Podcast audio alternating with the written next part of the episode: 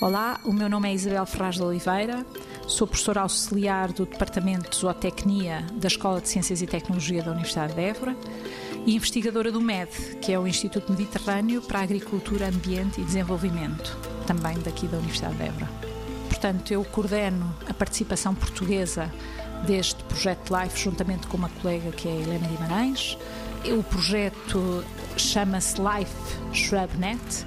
e é dedicada à revitalização de habitats agrícolas semiáridos através da gestão sustentável das suas áreas de matos.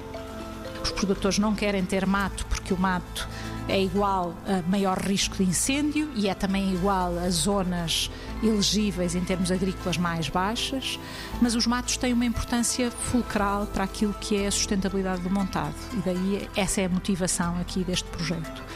E, portanto, no primeiro ano do projeto fez-se um diagnóstico daquilo que é a situação de base, em termos, obviamente, em termos da presença de matos, da existência da quantidade, diversidade, etc., e tudo o que lhes está associado.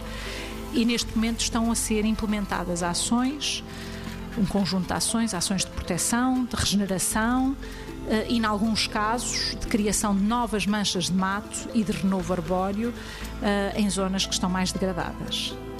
Há ainda um conjunto de ações destinadas uh, a promover a biodiversidade das espécies associadas às zonas de matos e essas ações traduzem-se fundamentalmente na presença de caixas ninho, hotéis de insetos, caixas para morcegos, enfim, tudo que promova a proteção da, da biodiversidade associada a estas zonas de matos. 90 Segundos de Ciência é uma produção conjunta Antena 1, ITQB e FCSH da Universidade Nova de Lisboa.